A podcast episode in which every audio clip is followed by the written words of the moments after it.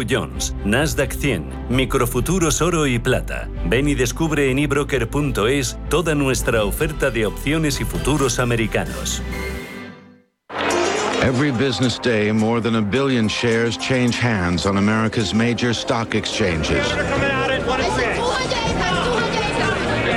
Maybe the most important street on earth, Wall Street. En cierre de mercados, Wall Street.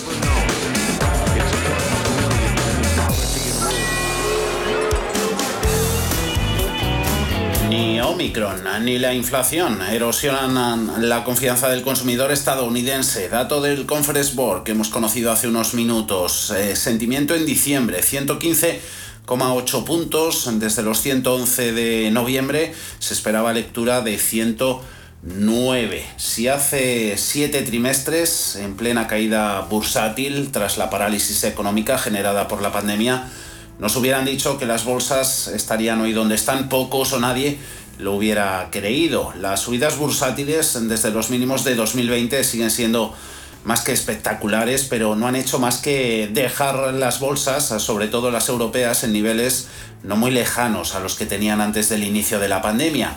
En el caso de algunos sectores, los niveles de valoración siguen claramente por debajo de los que el mercado otorgaba hace dos años. Por tanto, siguiendo esta tesis defendida por la mayoría de los profesionales de la inversión, hay margen para ir más allá. Pero en el presente, la continuidad de las subidas o una nueva recaída de la renta variable va a depender principalmente de la evolución de Omicron y de las medidas restrictivas que tomen los estados, los sudafricanos ya están diciendo que podrían haber llegado al pico de la oleada. Eso daría esperanzas de que fuera más corta que las anteriores. De momento anoche, en la esperada comparecencia de Biden, el presidente de Estados Unidos se negó a decretar un confinamiento similar al de 2020. Recomendaba que las escuelas sigan abiertas y que los americanos acudan a vacunarse. Un discurso que establece una gran diferencia entre cómo se va a plantear la estrategia frente a Omicron en Estados Unidos y cómo se está planteando aquí en Europa. Y eso tiene implicaciones económicas y financieras, al menos a corto y medio plazo. Ya saben eso de que en las divergencias se gana. Índices americanos en tiempo real, tenemos subidas ligeritas para Dow Jones de Industriales tras ese dato de confianza 0,04% sube el promedio hasta los 35.507 puntos.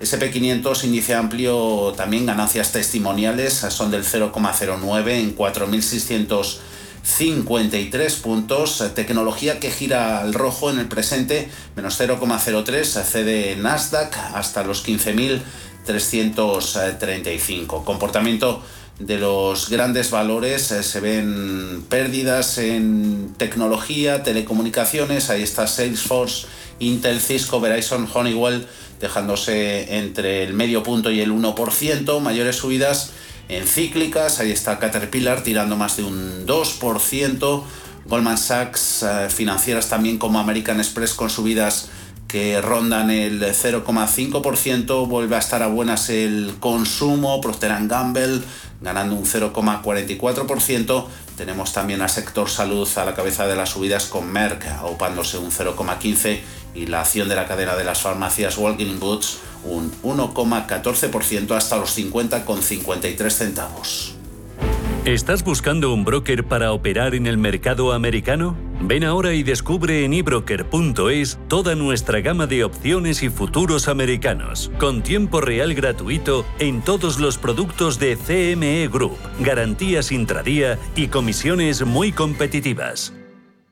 ¿Te interesan los mercados financieros?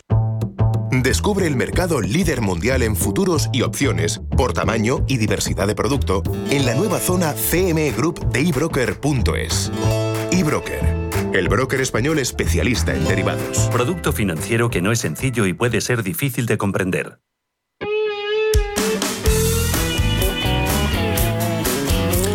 Vamos con el primer análisis de la tarde. Saludamos a Lucas Maruri, es gestor de renta variable en GES Consult. Lucas, muy buenas tardes. Hola, muy buenas tardes.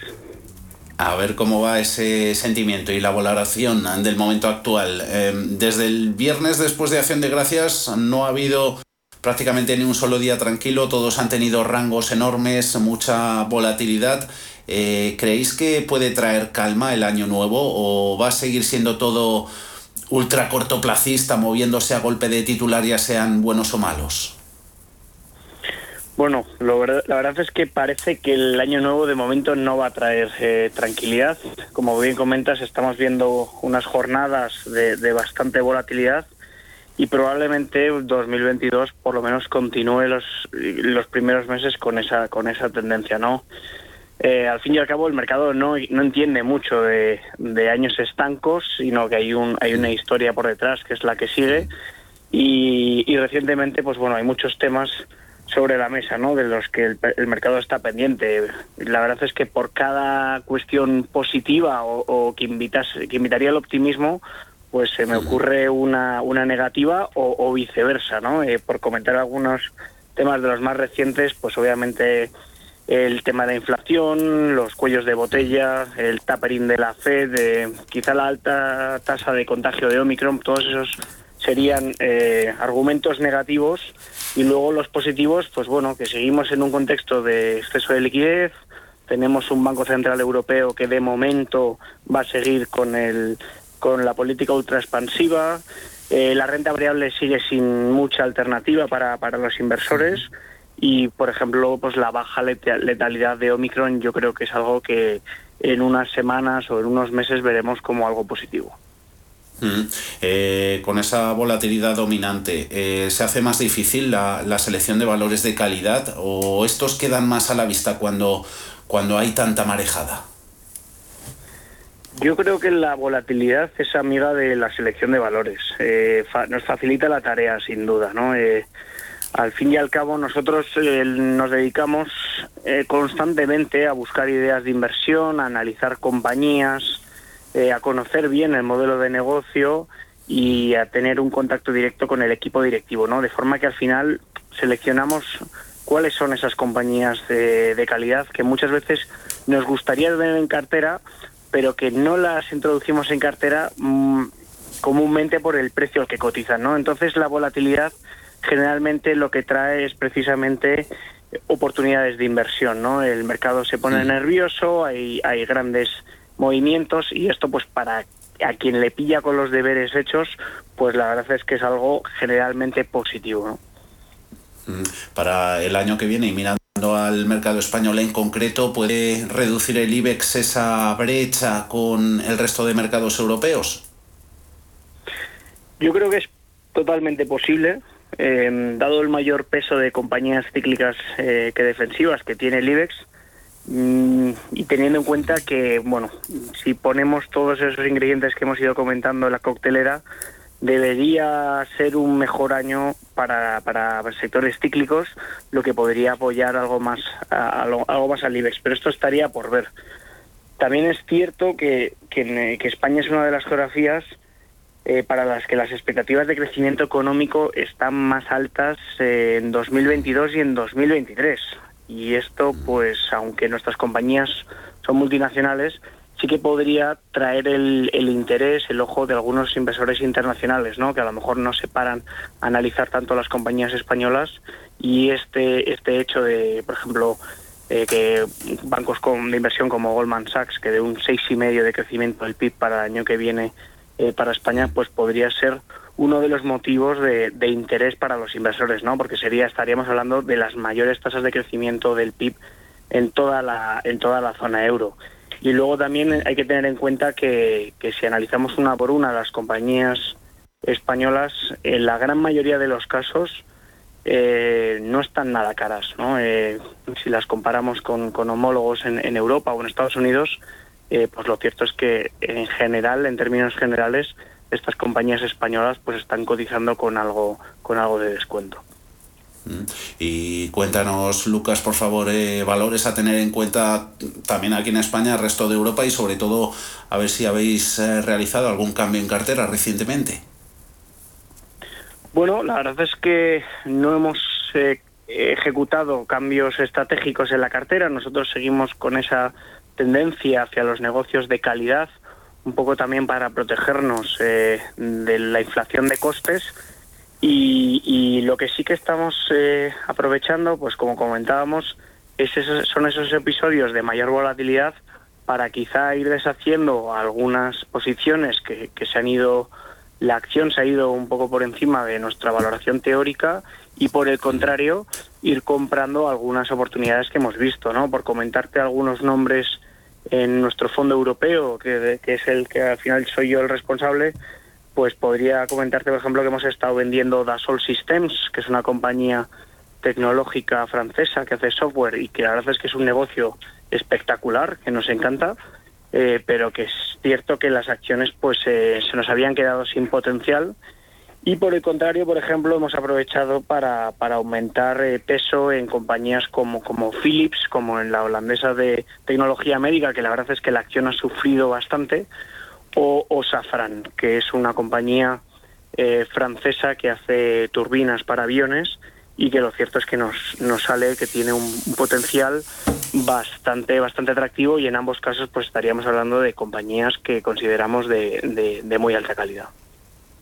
Pues con esos nombres que quedan anotados, eh, te agradecemos que hayas estado hoy con nosotros. Lucas Maruri, gestor de renta variable en GES Consult. Que vaya bien estas fiestas, feliz Navidad y un abrazo grande. Muchas gracias a vosotros y feliz Navidad. Un saludo, Lucas. Chao. ¿Qué es un certificado de eficiencia energética? Con la nueva normativa, ¿mi empresa tiene que hacerlo? ¿Cuáles son las sanciones por no hacerlo? ¿Qué plazo tengo para ponerme al día? Si tienes dudas, pregunta. NES, especialistas en gestión y ahorro energético, te contesta a estas y otras cuestiones. NES.es.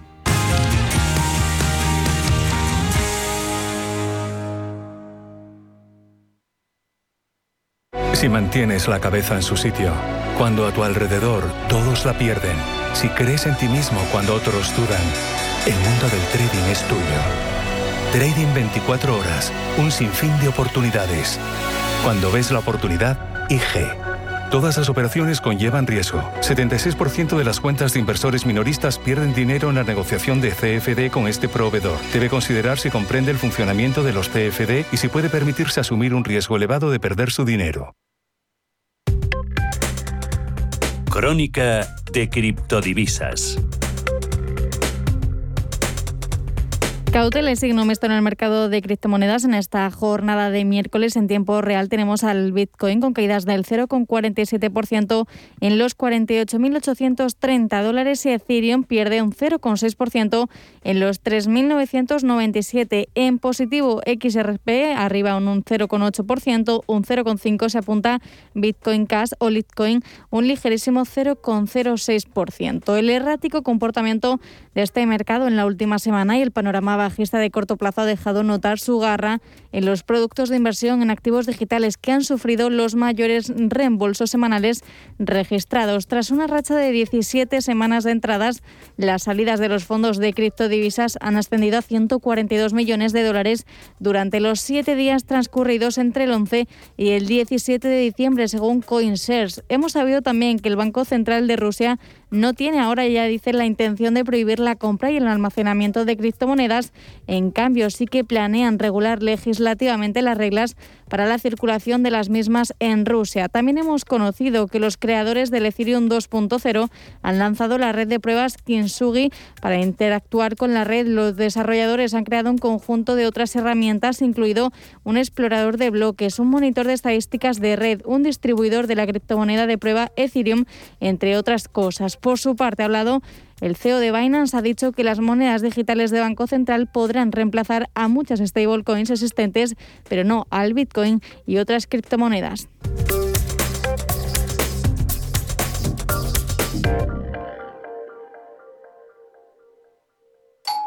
¿Te ha traído un jamón? Un jamón no, un jamón legado ibérico de El Pozo. Delicioso, intenso. Un jamón de veteado y brillo generoso con matices a frutos secos este sí que sabe. Legado ibérico de El Pozo. Siempre sale... Bueno, no, buenísimo.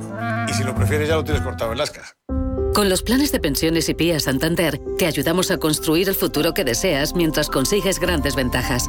Porque ahora si traes tu plan de pensiones o tu seguro PIAS al Santander, te damos hasta un 6% de bonificación.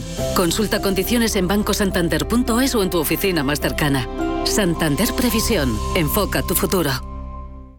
¿Sabes que el mejor chocolate del mundo ahora se encuentra en España? Pacari, la marca de chocolate bio más galardonada del mundo, te trae los sabores más increíbles. Chocolate con fruta de la pasión, sal de Cuzco y Nibs, rosa andina y yerba luisa, entre otros. Chocolates producidos con cacao fino de aroma ecuatoriano. Una experiencia de sabor y texturas que hace que tus sentidos entren en otra dimensión. Encuéntranos en el corte inglés. Como gestora líder mundial, Janus Henderson ofrece un alcance global combinado con las soluciones a medida que se esperan de un socio local. A través del conocimiento compartido con nuestros clientes, les conectamos con las ideas de nuestros expertos para que puedan tomar las mejores decisiones de inversión. Janus Henderson, Invested in Connecting. Capital en riesgo. Más información en janushenderson.com. Bodega Matarromera Excelencia, distinción y elegancia, plasmada en vinos únicos procedentes del corazón de la Ribera del Duero. Fruto de una tierra inspiradora, expresada por su autor Carlos Moro. Bodega Matarromera, donde nace la leyenda. Cierre de mercados, ahorro, inversión y mucho más. Javier García Viviani Los eh, flojos volúmenes de la sesión de hoy evidencian que un buen número de participantes del mercado han entrado ya en modo navideño, modo vacaciones y no consideran hacer nuevas apuestas en lo que resta de año a la espera de tener pues mayor claridad sobre la evolución de la pandemia y las perspectivas de reflote del plan de inversión de Biden, un asunto este que ha preocupado, sobre todo lo hacía a inicios de semana. Ahora parece que hay de fondo cierto acercamiento. Bolsas europeas eh, permanecen relativamente planas, al igual que estamos viendo en Estados Unidos eh, tras el fuerte rebote de ayer en renta variable americana. Mientras tanto, se observa pues esa continuación de las ventas de ayer en la renta fija pública del viejo continente. Omicron, que nos viene a recordar la incertidumbre que existe en el camino y que los inversores van a tener que recorrer en el próximo año. Más que nunca, se lo acabamos de escuchar a Lucas Maruri de GES Consult, esto apunta a carteras diversificadas y a una más que cuidadosa selección de valores para que las carteras puedan hacer frente no solo a los baches previstos en el camino, sino también a los inesperados. Entre los mercados europeos, las mayores subidas son para IBEX 35, 0,44%, 8.424 puntos. No logra nuestro índice selectivo concluir una jornada de negociación por encima de los 8.400 desde el 8 de diciembre acompaña a las subidas en, en IBEX del 0,4, Bolsa Francesa 6.997 el CAC, un poquito más abajo DAX, con subidas para el germano del 0,27 en 15.489 puntos, Stocks 600 que lo tenemos subiendo un 0,29 hasta los 475 puntos. Repasamos ahora titulares de la actualidad corporativa, echamos también un vistazo al IBEX por dentro sin perder de vista las recomendaciones.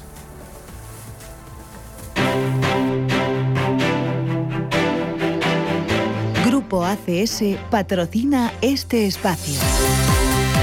Pues en el selectivo hemos tenido jornada de muchas dudas y cautela a lo largo de la mañana. Ahora se anima el IBEX 35, aunque con subidas todavía del 0,4%. Melia se coloca junto con Solaria, la mejor de la jornada, con avances del 4,5% y Farmamar en lo más alto del IBEX 35, con el precio de sus acciones superando los 5,8 euros por acción. Avanzan en torno al 3%. Amadeus también sube un 2,2%. La proveedora tecnológica para el sector turístico se ve aupada por JP Morgan, ya ya que el banco estadounidense ha repetido hoy su recomendación de sobreponderar sobre sus títulos y no solo eso, estos expertos han mantenido también el precio objetivo de la compañía en 72 euros por acción lo que implica un potencial del 26%. En terreno positivo también están, como decimos, las farmacéuticas. Farmamar ha anunciado este miércoles un nuevo acuerdo de licencia y comercialización en Turquía para el medicamento antitumoral Lurbinectedina en Turquía. Farmamar recibirá un pago inicial no revelado y podrá optar a remuneraciones adicionales, incluyendo pagos por hitos regulatorios y de venta. Sube en estos momentos un 2,7%. Alberto Matellán, de Mafra Inversión.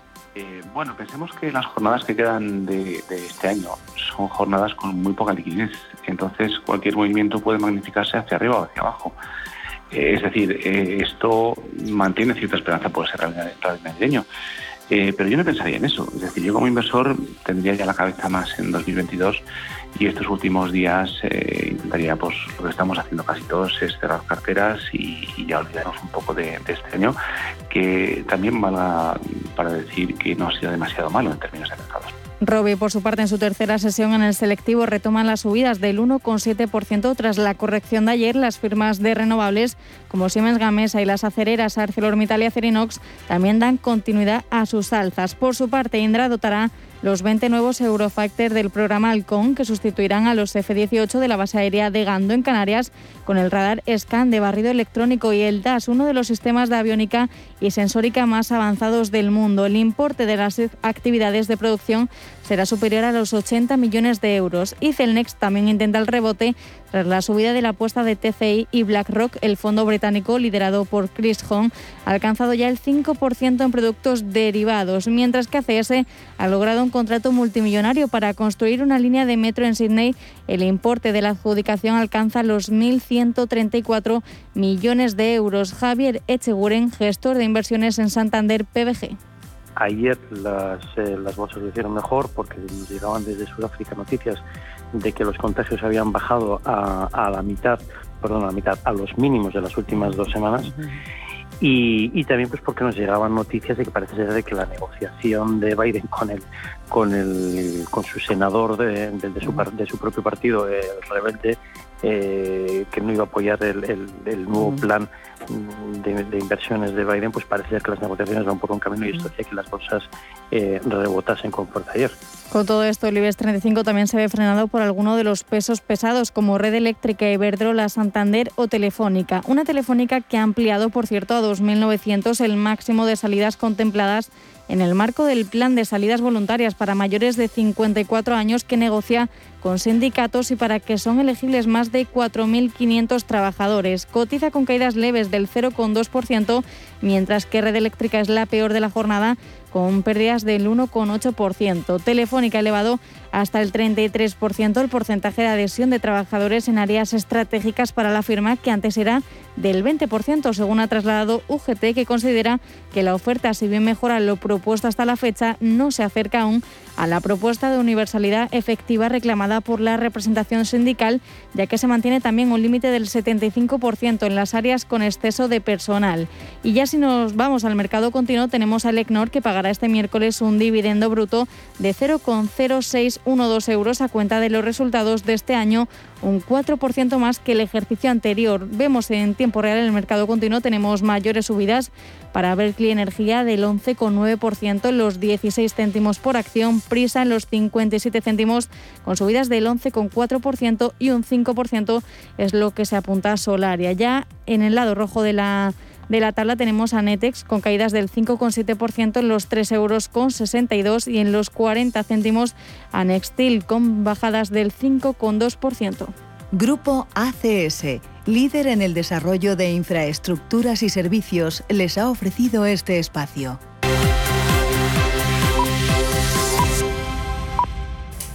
Son valores. Alguno de ellos eh, seguro que sale a escena en nuestro consultorio de bolsa esta tarde de miércoles a partir de las seis y cuarto de la tarde en cierre de mercados con David Galán en Bolsa General y Pepe Bainat de Bolsas y Futuros.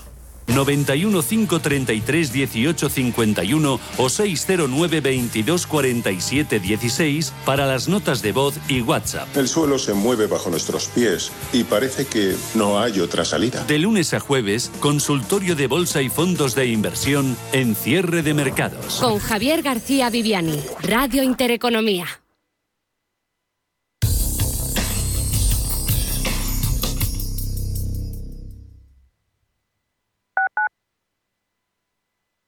¿Sabías que diariamente estamos expuestos a agentes oxidantes responsables de nuestro envejecimiento? Sirtuvid, de Laboratorio Sanroch, es un complemento alimenticio a base de los más potentes antioxidantes conocidos. Contiene coenzima Q10, resveratrol, ácido alfa-lipoico y vitaminas A, C y E que ayudan a protegernos del envejecimiento celular, contribuyendo a la protección de las células frente al daño oxidativo. Sirtuvid, de Laboratorio Sanroch, porque tú eres lo primero. Si va a cerrar el año en pérdidas y ya terminó de ajustar sus gastos, usted y yo sabemos que solo puede hacer una cosa. Vender más. Llame al 91 184 1932 o entre en evar.es y hablemos. Somos aquello que siempre quisiste ser. Creamos aquello que siempre quisiste tener. Las reglas del juego han cambiado. Somos traders. Operamos. Black Bear Broker. El broker de los traders. Quiero alquilar mi casa, pero ¿y si los inquilinos no me pagan o no cuidan el piso o tengo quejas? Deja de preocuparte, porque en Renta Garantizada te protegen de todo. Cobrarás tu alquiler todos los meses aunque no pague el inquilino y se ocupan de la gestión del día a día. Y tú, tranquilo. Infórmate en el 910 1095 o en rentagarantizada.es. Alquiler garantizado.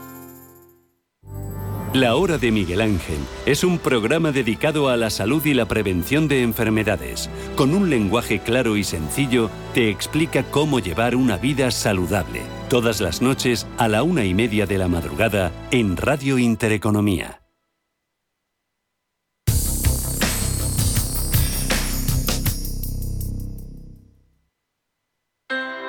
Low interest rates are a symptom of a weak economy. The longer the uncertainty uh, lasts, the costlier it will be for the economy. The output is stronger, a fatigue uh, on, on the shoulders of people.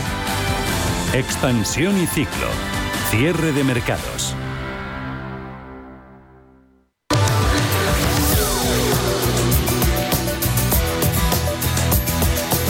Nuevo jarro de agua fría las previsiones de crecimiento para nuestro país. Este mediodía el Fondo Monetario Internacional ha empeorado esas previsiones. Augura que España crecerá este año un 4,6%. Es un punto coma uno menos de lo que esperaba en su informe de octubre. Para el año que viene el regulador augura un 5,8%. El fondo señala además que hacen falta más medidas en pensiones, un plan de consolidación fiscal a medio plazo y hacer más atractivos los contratos indefinidos para las empresas. Valora esa nueva revisión a la baja de las previsiones Carlos Balado, profesor de OBS Business School.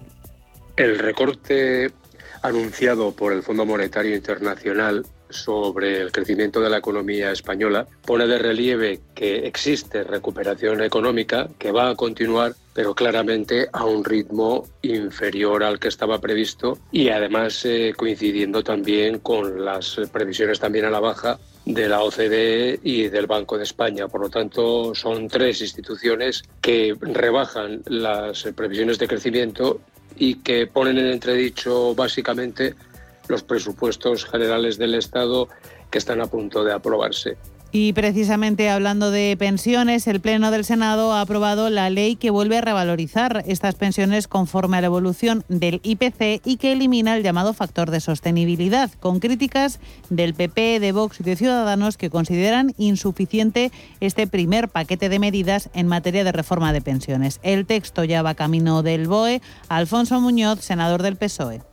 Se elimina el factor de sostenibilidad que, como ha quedado claro, lo único que provocaba era una devaluación de las pensiones Se pone en marcha el mecanismo de equidad intergeneracional que aumenta el fondo de reserva de las pensiones para hacer frente a los retos del futuro y se ahonda en la separación de las fuentes de financiación para que el Estado se haga cargo de los gastos impropios. A dos días para Nochebuena y con récord de contagios por coronavirus desde el inicio de la pandemia, según los datos publicados ayer, el presidente del Gobierno reúne hasta ahora a los presidentes autonómicos. La idea es escuchar a los diferentes territorios y poner sobre la mesa posibles medidas y restricciones para afrontar esta sexta ola. De momento, la Moncloa insiste en la vacunación y en el cuidado individual a través de mascarilla, higiene o distancia social como las medidas que realmente han funcionado sin concretar más. María Jesús Montero, ministra de Hacienda. Es una buena forma de entre todos estar coordinado y trasladarnos de viva voz aquellas cuestiones que cada comunidad autónoma quiera trasladar. No es una cuestión de antes o después, es una cuestión de monitorizar cada día lo que va ocurriendo y hacerlo dos días antes de Nochebuena y dos días después, pues es igualmente conveniente. Hoy ha habido sesión de control al Gobierno en el Congreso con subida de tono, críticas desde la oposición a cuenta de la situación pandémica. Escuchamos al líder de la oposición, Pablo Casado, al presidente del Gobierno, Pedro Sánchez. ¿Usted cree que puede no aportar nada a la solución, que puede reunir a las comunidades autónomas hoy para utilizarlas de escudos humanos cuando la ley dice claramente que es usted el único responsable en materia Los padres y las madres van a poder celebrar las Navidades con sus hijos. Y el precio de la luz vuelve a marcar hoy un máximo histórico, 360 euros el megavatio hora, es un 10% más caro que ayer, pero es que mañana se marcará otro máximo histórico, 838 euros el megavatio hora. En este contexto, hoy se ha publicado en el Boletín Oficial del Estado la prórroga al IVA reducido del 10% que ayer aprobaba el Consejo de Ministros. También dato de firma de hipotecas de octubre, subida del 27,9% en tasa interanual hasta alcanzar las 36.249 operaciones. La cifra, el crecimiento se modera con respecto a septiembre, cuando el aumento fue del 57,7%, pero aún así es la cifra más alta en firma de hipotecas desde el año 2010. Sobre el mapa, las regiones que han registrado mayor número de firmas de hipotecas en octubre han sido Andalucía, Cataluña y la Comunidad de Madrid. Y otro dato, dato macro del día, la tasa anual del índice de precios industriales del IPRI de noviembre sube hasta el 33,1% en tasa interanual. Es más de un 1% del dato registrado en octubre y la más alta desde el comienzo de la serie histórica en enero de 1976. Los precios industriales acumulan de esta forma 11 meses consecutivos en terreno positivo. Y terminamos con el sorteo extraordinario de la Lotería de Navidad que se ha celebrado hoy. El premio gordo, 400.000 euros al décimo, 20.000 por cada euro jugado ha sido para el 86.148. 86.148.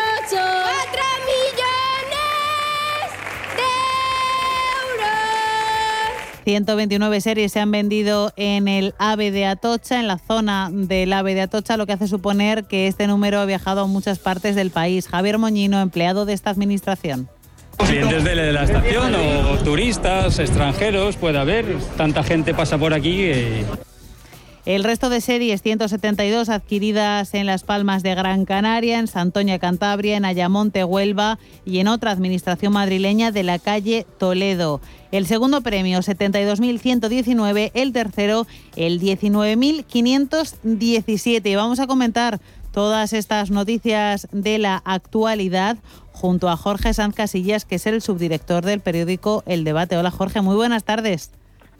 Hola Alma, muy buenas tardes. Pues tenemos muchos asuntos sobre la mesa eh, y mira que estamos a las puertas de la Navidad, pero la verdad es que la pandemia, entre otras cosas, no nos da tregua. Si te parece, en primer lugar, yo creo que es muy importante hablar de esa subida de la luz. Parece que no tiene techo. Ya se hablaba ayer, lo decía la ministra Teresa Rivera, que nos espera un año que viene también mm. complicado, pero es que hoy máximo histórico y mañana otro van a pensar los oyentes que esto está grabado y que todos los días hablamos de lo mismo, pero es que, pero es, que es así. Mañana tenemos un, un precio de 383, hoy creo que está en 390. Eh, lo hemos hablado un montón de veces y tampoco descubro nada yo diciendo esto, pero es que al final, cuando hablamos también de la inflación y venimos diciendo lo alta que está, eh, todo nace y todo parte en el precio de la luz, que al final es uno de los padres de la inflación. Si tú a un empresario eh, común le sube los costes fijos a un tendero que tiene una nevera a un peluquero que tiene luces, secadores, le estás subiendo los costes fijos y inevitablemente vas a subir el, el, resto de precios. Hace una semana me mandaba un amigo bastante maliciosamente un tuit de, de Alberto Garzón, antes de que fuera ministro de Consumo, que él decía, leo literal, esta Navidad, que además coincide con las fechas en las que estamos, la luz tendrá un precio un 10% superior a la del año pasado. Miles de familias no podrán mantener sus casas a temperaturas adecuadas, lo que repercutirá gravemente en la salud de los que menos tienen. Ningún gobierno decente debería tolerar, tolerarlo.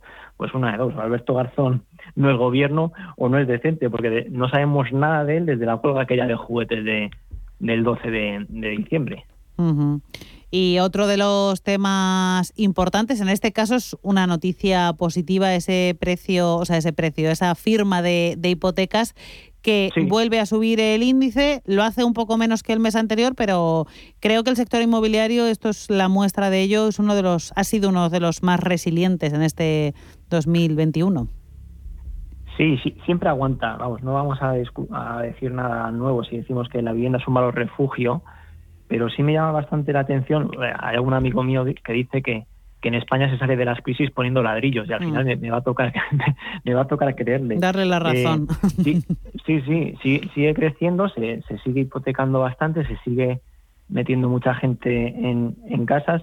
Vamos, yo en, en, tanto comprador joven que soy y, reciente propietario, debo decir que sí que es verdad que se nota bastante actividad y que, y que bueno, se nota actividad pues porque hay demanda, porque al final tú vas a comprar un piso y si te andas un poco torpe, dubitativo, eh, corre si tú tardas un poquito en, dar la señal, te lo quitan de la mano y, y es, es, así, es así de así de, de real. Sí, sobre todo en grandes ciudades. También hay que tener en cuenta que eh, las condiciones hipotecarias son buenas, el tipo fijo está muy barato y que también los bancos están siendo conservadores a la hora de darte una hipoteca. Por lo tanto, bueno, entendemos que tampoco estamos en un momento de burbuja mm, como lo vivido anteriormente.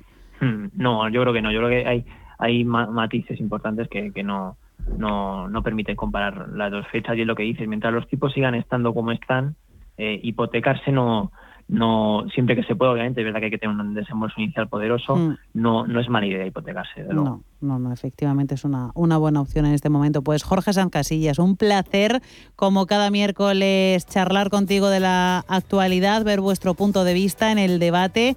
Eh, un placer y feliz Navidad. Igualmente, Alma, feliz Navidad a todos los oyentes de, de la emisora.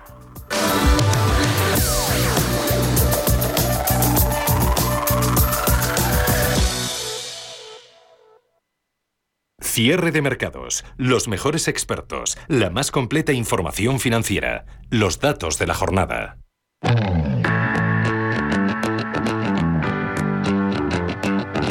En Intereconomía, la tertulia de cierre de mercados.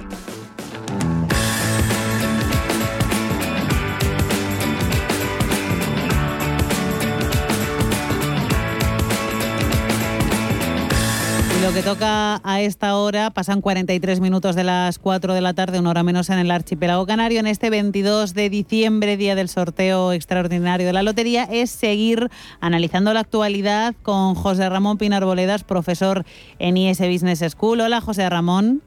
Muy buenas tardes, aquí estamos. Aquí estamos al pie del cañón, ¿verdad? Sí, con este día más bien brumoso, eh, tristón de, de invierno, pero en el que ha existido gente que está contenta porque le ha tocado algo. Efectivamente, están le ha tocado algo de la lotería. Otra de las loterías actualmente es no tener Omicron. Eh, ahora hablaremos de este tema. Javier Rodríguez, director general de Aéreo, un placer tenerte a ti también aquí.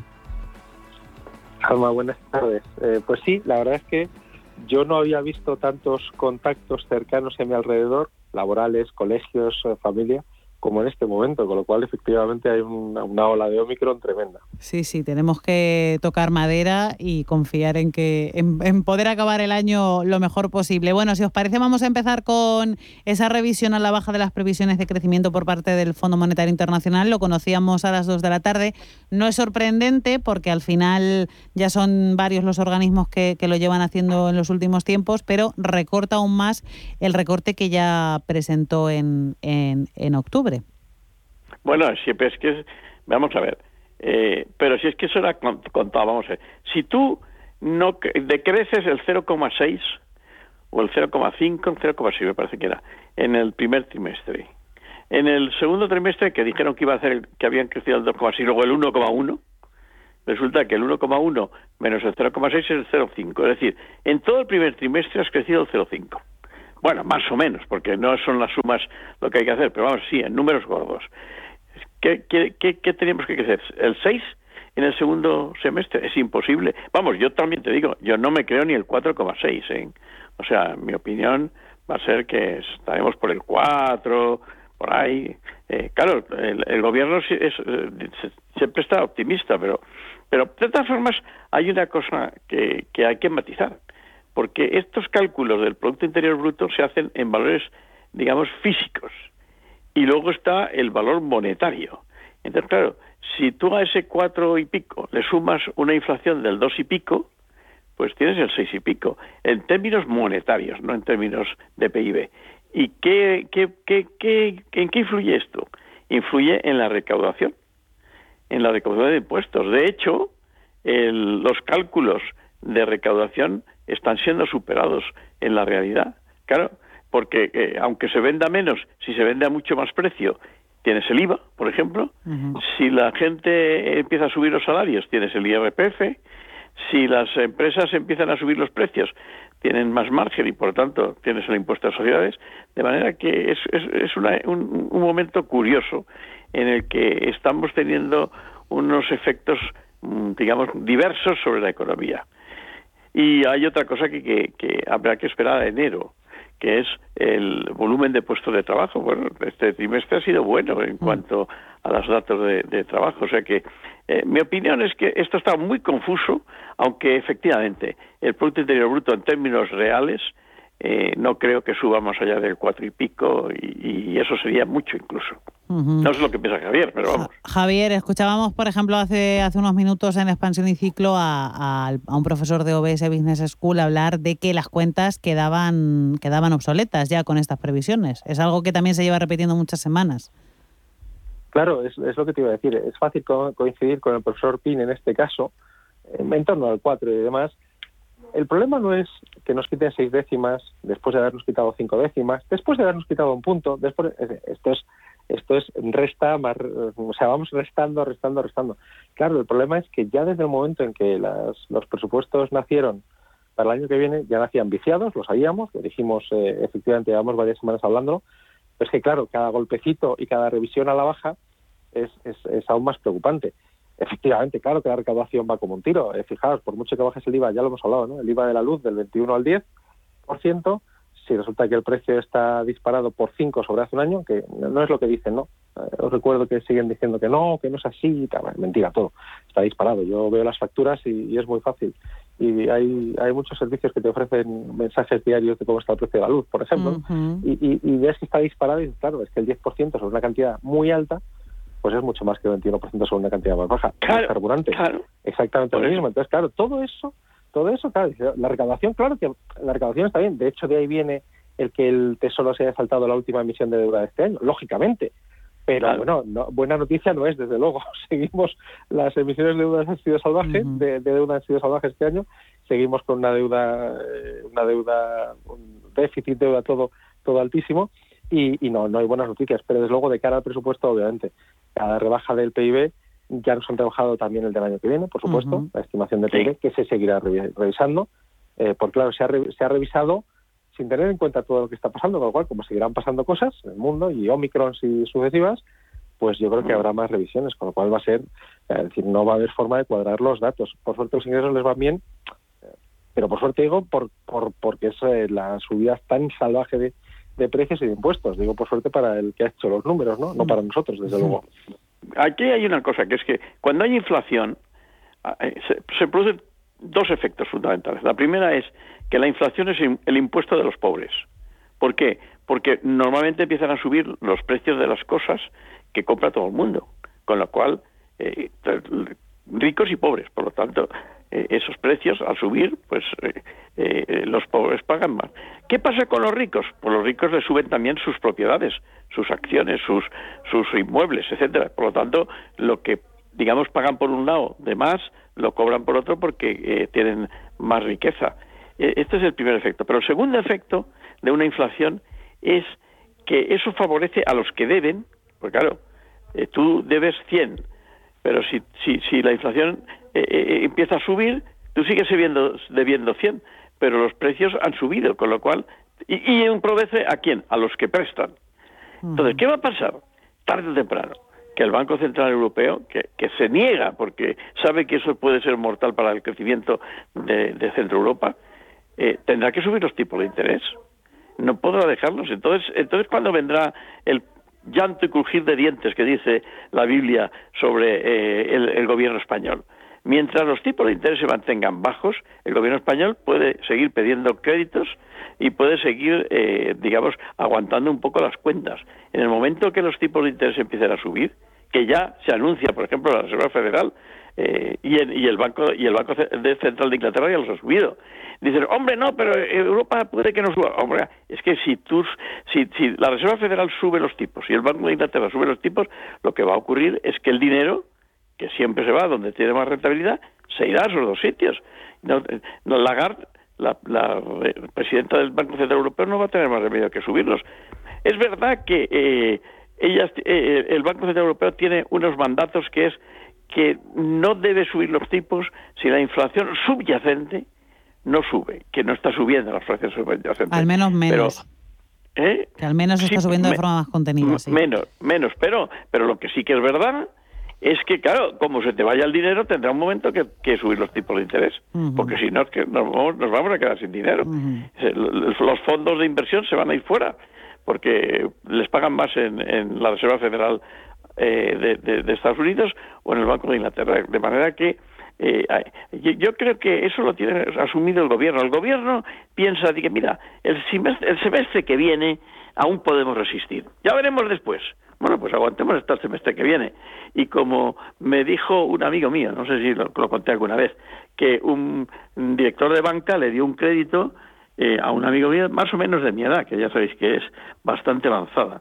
Y entonces mi amigo fue y le dijo, oye, pero tú te has dado cuenta que cuando venza el capital de este, de, de este crédito, probablemente yo ya no esté y por tanto, eh, a lo mejor a ver quién lo paga. Y entonces, ¿sabe lo que le dijo el director de la oficina bancaria? ¿Qué? Yo tampoco. O sea que, que ya se apañará el siguiente director de la oficina bancaria. Y yo creo que esto es lo que está pensando el gobierno. Dice, bueno, de momento nosotros aguantamos. Cuando las cosas se pongan muy mal, disolvemos. ¿Qué puede pasar? Que ganen las elecciones el PP, que lo apañe. Para eso la derecha siempre le ha, tocado ganar las elecciones después de la crisis, porque son los que pueden hacer, eh, digamos, lo- las medidas. Y luego, entonces diremos que son unos bárbaros que lo han hecho muy mal, que, que han atacado a la, a la gente pobre, etcétera, etcétera, y ¡pum! Volveremos a ganar dentro de otros años. Entonces esto más o menos lo tiene, lo tiene previsto, digamos. El bucle. La- Eh. Javier, eh, precisamente estabas hablando de que una de las causantes de, de esa inflación tan sumamente elevada es la- el coste de la energía. Hoy máximo en la factura de la luz, mañana máximo en la factura de la luz. Ya estamos viendo picos en 400 euros. eh, y ayer decía Teresa Rivera que el techo en principio en los próximos meses no se ve cerca. Mencionaba, perdona que me he adelantado, pero es que es un tema que me enerva mucho, el tema del precio de la luz y demás, ¿no? Eh, mencionaba, mencionaba Jorge en la, justo antes de la tertulia, Ujú. 360, 390 de media, tú me mencionas picos en los 400, yo decía que recibo un correo todos los días, eso es fácil y sencillo, con los precios por hora, precios Mm. horarios. Esta tarde, de 8 a 9, tocamos 499 euros, ¿vale? ¡Hala! 499 euros. Me voy a meter en la aplicación yo que la el tengo también, hora. sí. Y dirías, bueno, eh, dirías, bueno, pero a lo mejor el, si el resto del día, a las 3 de la madrugada, uno puede poner la lavadora, a, no sé, a 15 euros el megavatio. No, es que todo el día de hoy, todo el día son las 24 horas de hoy, desde las 00 de la noche hasta las 00 esta noche, ¿vale? De 359, todo el día estamos por encima de 400 megavatios. Yo no sé dónde sacan esa media, porque yo es que, lo, además lo he verificado, lo he verificado porque, porque me llamaba la atención. Es que es tan obsceno, tan obsceno que estemos en esos precios eh, y que nos digan, claro, esto es como la inflación. Recordad una cosa, la inflación hace seis meses estaba diciendo no, pero será temporal. Eh, Sí, sí. el- el- temporal, eh, está, está estacional, ¿Sabes lo que? Mentira, ya han quitado la, ya han quitado la palabra. Bueno, pues esto es lo mismo. Empezamos con que había un pico en el precio de la luz, no el ajuste de los precios del gas y el ajuste de los precios de los, los derechos de emisión, ¿vale? Que solo afecta a Europa, por cierto, esto es importante, pues esto es una cosa que ha puesto Europa, un impuesto que pone Europa, que por cierto hace que el, el gobierno español esté contento con los derechos de emisión porque recauda otros. El otro día, el otro día hace unas semanas era dos mil y pico millones, ya estar en tres mil y pico millones de euros solo por ese regalo de, de, de, de impuestos, ¿no? De, derechos de CO2. Entonces, eh, claro, eh, es que tenemos una situación que es Europa, efectivamente.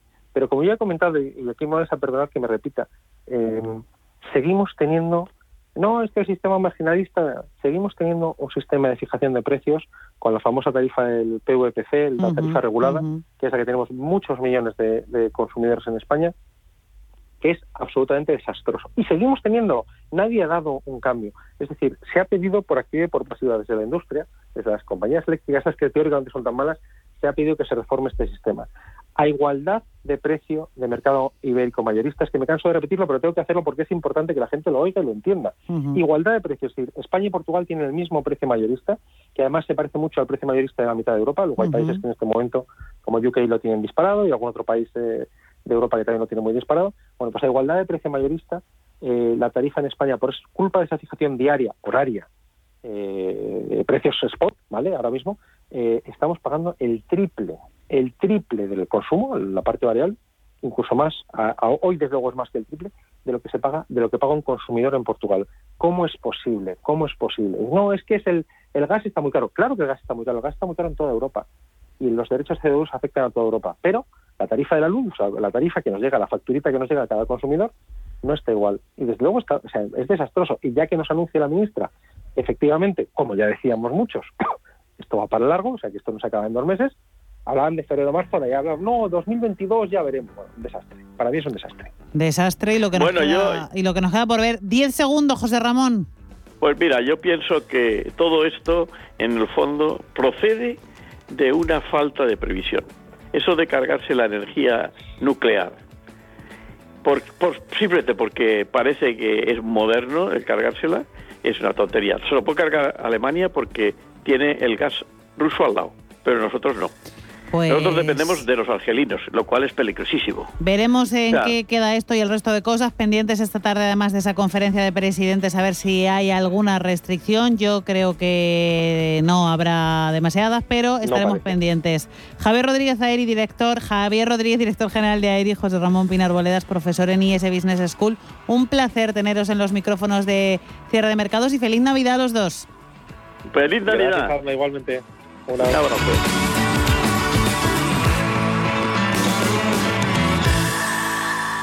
Más del 25% de la población en España se encuentra en riesgo de exclusión social. En la Fundación La Caixa facilitamos herramientas, metodologías y recursos a miles de entidades sociales para que las personas que más lo necesitan desarrollen su potencial. Solo es progreso si progresamos todos. Fundación La Caixa. El paradigma global de la inversión ha cambiado. Natixis Investment Managers quiere contribuir a un mundo mejor y más sostenible. El futuro de los mercados será 100% responsable. La gestión activa y la medición del impacto serán claves de este nuevo panorama. Entre ya de lleno en el futuro de la mano de los expertos de Natixis Investment Managers. Entre en im.natixis.com. ¿Le gusta el queso? ¿Y cuidarse? Entonces, disfrute con quesos Lodin, galardonados en premios internacionales como los World Cheese Awards y reconocidos por la Fundación Española del Corazón. Quesos de sabor extraordinario y con menos grasa saturada, cremosos, curados, añejos, todo un placer para el paladar a la vez que se cuida. Consulte su web www.lodin.net. Queso Lodin, el doble de bueno. En la zona más dura de Ribera del Duero, donde el frío encoge los huesos y el viento corta la piel, nace Bardos, una colección de vinos en honor a todos los hombres y mujeres que dedican su vida al viñedo. Bardos, cinco vinos valientes, frescos y con toda la personalidad de la Ribera del Duero. Bardos, tómate un rato para beberte una vida. Son las 5 de la tarde.